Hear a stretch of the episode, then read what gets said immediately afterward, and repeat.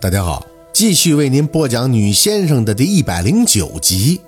我打的，在舅老爷这里住的几天，他仍旧还是给宝四讲故事，唯独有所不同的是，他会讲得很细致，尤其是关于符箓的部分，包括符咒、书文，宝四听得很认真。虽然过后没多少能够记住，但也愿意听。舅老爷是能捉鬼驱邪的阴阳先生最厉害吗？舅老爷笑意轻轻，阴阳先生细分多种，有去邪、改运、看宅、点穴、修身、养心等等。宝四想做哪种呢？我都要做。宝四不假思索地看着舅老爷，大先生就是啥都会的。舅老爷的眉头轻蹙，若要面面俱到，岂不是苦了自己？宝四没太听明白舅老爷的潜台词。就捋着出口，我不怕苦。二舅妈说了，少壮不努力，老大徒伤悲。要想人前显贵，就得背后受罪。舅老爷听完宝四的话，便笑着摇头，也不再多说什么。不管那个，反正宝四就是什么都想学，什么都想知道。而且舅老爷讲的故事里的先生也都是不一样的。要是只会一种，那多没劲。住了好几天，心情也好点了。离开舅老爷家时，宝四还抱了几本书，这也是舅老爷跟他说的。以后其实不用去住都可以，重要的是看书。什么时候能把他那一屋子书都看完了，什么时候就算是出徒了。宝四自然不懂，说：“舅老爷，你还没教我那些道法呢。”舅老爷就指了指他的胸口，说：“一些东西只能心受。”急不得，宝四似懂非懂的也没多问，自己也觉得这不是死学硬背的事儿。之前那都是哭了一通才能记住八卦顺序。哎，就是关于哭这个事儿还挺闹心的。舅老爷说，宝四要是无缘无故的耍小聪明去哭还不行，必须是真情流露。可宝四又对真哭是极其恐惧的，纠结呀。他这只小巧啥巧才能会飞呢？刚进家门，都不用进屋，就听见小六的惨叫声了。妈，我错了，我我真的错了呀！你错，你错，我看你压根儿就不知道啥叫对错。宝四听着这声音，轻手轻脚的进屋，一探头就看见那明月正把小六按在炕上揍呢，不由得撇嘴，几步奔到老爷那屋。老爷，小六咋的了？老爷看到宝四还愣了一下。四宝，你怎么说去你舅老爷那儿就自己走了呢？以后可不能这样了。就算去，也得你自己跟家里人说完，我们同意了才能去，知道吗？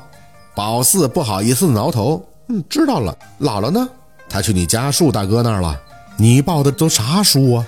哦，舅老爷让我看的书。宝四说着，把书放在老爷的炕上。可我大部分的字儿都不认识。老爷点头，哦，《弟子规》呀，难怪他跟你讲说“衣贵洁不贵华”。你这个年纪看看这个很好，不懂的，老爷告诉你。正说着，小六哇哇叫的声音又传了出来。宝四有些着急：“老爷，小六到底犯了什么错啊？”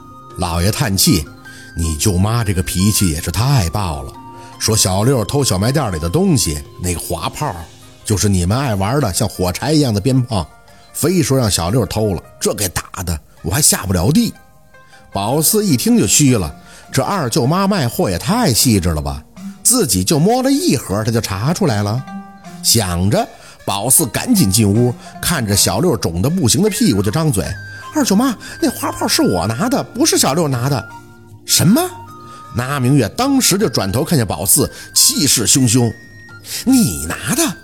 宝四点头，是是偷摸的拿的，你别打小六了。行，你行啊。拿明月咬着牙点头。你以为我不敢打你是吧？你等着，你等我。他前后找了一圈，又看看自己手里的鞋底子，我就用这个。我明月，宝四抬起胳膊挡脸的瞬间，老爷适时的喊了一声：“差不多行了，孩子别打坏喽。”拿明月的鞋底儿还抡在半空，看着宝四牙关紧咬。行，你行啊，我我再打你我都嫌累了。你们俩都给我出去，去门口罚站。宝四悄悄地哦了一声，跟着吸着鼻子提裤子的小六一起站到了门口，侧眼一看他红肿的眼，心里还有些小内疚。这倒霉孩子一天得捡多少顿揍呢？站了一会儿，小六居然囔囔的张口：“四姐，谢谢你跟我同甘共苦共患难。”宝四愣了愣，这孩子是被打傻了吧？谢我什么？你要是没拿，你就跟你妈说清楚嘛。没错，就是没错。你妈也不能无缘无故就打你啊！小六大力的吸着还在往外淌着的鼻涕。嗯，我也没想到我妈能看出滑炮少了。我前后就拿了十多盒出去玩，没敢拿多。早知道我妈这么打我，我就多拿点了。宝四瞪大眼：“你拿了十多盒，那还叫少啊？这打你都是轻的了吧？我这陪着罚站冤不冤呀？不多呀。”小六还理直气壮。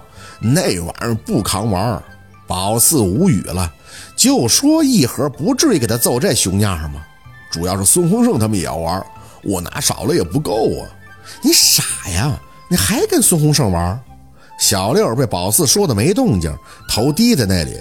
嗯，可是我要是不借他玩，他就老是故意撞我。还有他哥，他哥孙强还堵我了，说让我告诉你，你要再敢用老娃子吓我孙洪胜，他就揍死咱俩。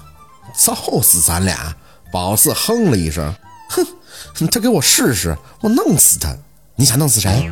真是林子里放屁凑了个巧。凤年正好赶上宝四这话说完进来，一脸生气的看着宝四：“四宝，你这小小年纪怎么就把死不死的挂在嘴边了？我告诉你啊，你要敢上学惹祸，你看我不急眼揍你的！”宝四没动静了，小六也不敢吱声。就这样，他俩溜溜的站到了天黑。凤年大概是被小时候的宝四给刺激到了，所以就很怕，只要一见宝四有这个苗头，就厉声喝止，力求把他这根犯罪的小火苗给扼杀在摇篮里。用他的话讲，就是小孩子之间互相打打架、出出气什么的都不是事儿，但宝四居然张口就说出要弄死谁，这就不是小事儿了。谁能让他弄死？还想上天呀？事实上。宝四也就是在小六面前吹一吹，毕竟在小六这儿，宝四不想他觉得他这个姐姐都不能保护他。也许是相处久了吧，虽然他们也会吵嘴，看小六挨揍，有时候也会幸灾乐祸，但感情上绝对是一天比一天亲近的。莫名的被凤年扎了一剂预防针后，宝四上学就老实了，也没想着惹事儿。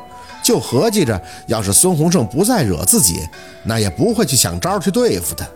况且，在一天天变得单调重复的日子里，宝四发现姥姥凤年的身体确实是越来越糟了。他胃疼，怎么疼法不知道，就是感觉他吃止疼药的次数在一点点的增加，也不怎么给仙儿安排堂口了，谁找来他就给推脱出去。一来二去，村里人也都知道凤年的身体不怎么好，有事儿也不好意思总来打扰了。为这事儿，徐半仙儿还特意来了一回家里。凤年跟他聊着聊着就很生气：“你要有这精神头，你就好好去侍奉你家堂子上的仙儿。我家黑妈妈是你能合计的吗？领堂大神，你以为你谁都能做到的？”徐半仙儿的声音也不差：“薛大姐，你急什么呀？我不是想着你现在身体不好，为你分忧吗？”我堂上供一个也是供，两个也是请。我不是怕这黑妈妈将来没个人照看安排吗？我怎么没地儿安排？我这是家传的，我家没后生啊。四宝不是我家人啊。薛大姐，你家宝四能行吗？领堂大神，你安排人接的时候，最起码得安排个让各路大神服的人吧。他这个跟我们单纯的领仙不一样，不是人家找咱的，是咱找人家，让人家认可，这将来才能做到一呼百应。不然你领的谁的堂子，就算有黑妈妈坐镇，那各路大神不服气，请的时候谁能临身呀？凤年的声音一冷，哼，你别忘了，你的仙儿还是我给你安排的呢。徐半仙急着出口：“是这个我承认，你比我大十岁，不管是出道的时间还是摆弄事儿，你都比我厉害，在做大神上我服你。可我最起码也出道二十多年了吧？不管怎么说，各个山头我也算是多多少少打过交道。”如果你把黑妈妈给我，我接的时候能保证接线灯着一半。可你家宝四能吗？他要是接的话，一个火都着不了，一个仙儿都不会给他面吧？你啥都不用说了，我就一句话，我死，黑妈妈就是给四宝接，别人谁都甭想。徐半仙叹气：“哎，薛大姐呀，你这辈子就是犟啊！你家四宝接完之后又请不来仙儿，那不被人笑话呀？那领堂大神得自己安排过的仙儿，他安排过谁呀？我说句不好听的，你不就是怕你家这黑妈妈将来不姓薛吗？”凤年更加的不悦。你知道我们领堂子的规矩是不过外姓还来找我？老徐婆子声音高挑：“是你传给了我，是不姓薛了，可我最起码有亲孙子孙女传呀，咋的都能保证将来一定是姓徐的后人接。可你家就一个宝四吧，她是亲孙女吗？她是外孙女。你当初为了接黑妈妈，都特意找的姓薛的，我就不信你家若君找的也姓薛，那也太巧了吧？关你屁事儿！”凤年怒了。我说我家宝四姓薛，他就姓薛，他户口本上也都是写的薛。我不管他下一代怎么样，我的堂子就是传给他的。外人你想都不用想。徐婆子哼哼一声，哼，行，我是好心被你当成驴肝肺了。本来我还合计帮你好好分分忧，最起码你把黑妈妈传给我了，我还能给你一万块钱。将来你家有啥事儿，我也滚。凤年这一嗓子差点没让徐婆子从屋里栽出来。离开时的徐婆子满脸的挂不住，一路不忿，哼，就这臭脾气，时代都变了，没钱喝西北风去。若文不愿搭理他，直奔屋里给凤年顺着气：“妈，你就别生这么大气了，胃不好，不能动火。”凤年吭哧带喘的躺在炕上，以前他不是这样啊，现在怎么都这么势利了？钱钱钱，咱请仙最忌讳的就是用这个发财呀。心眼子不正，不正啊！他，若文叹气：“妈，他儿子前几年在外边打工，不是摔了吗？现在还躺在炕上不能自理呢。他想多挣点钱，也是为了他儿子呗。您要是觉得他说的不爱听，那就不要听，别给自己气着了。来，喝点水。”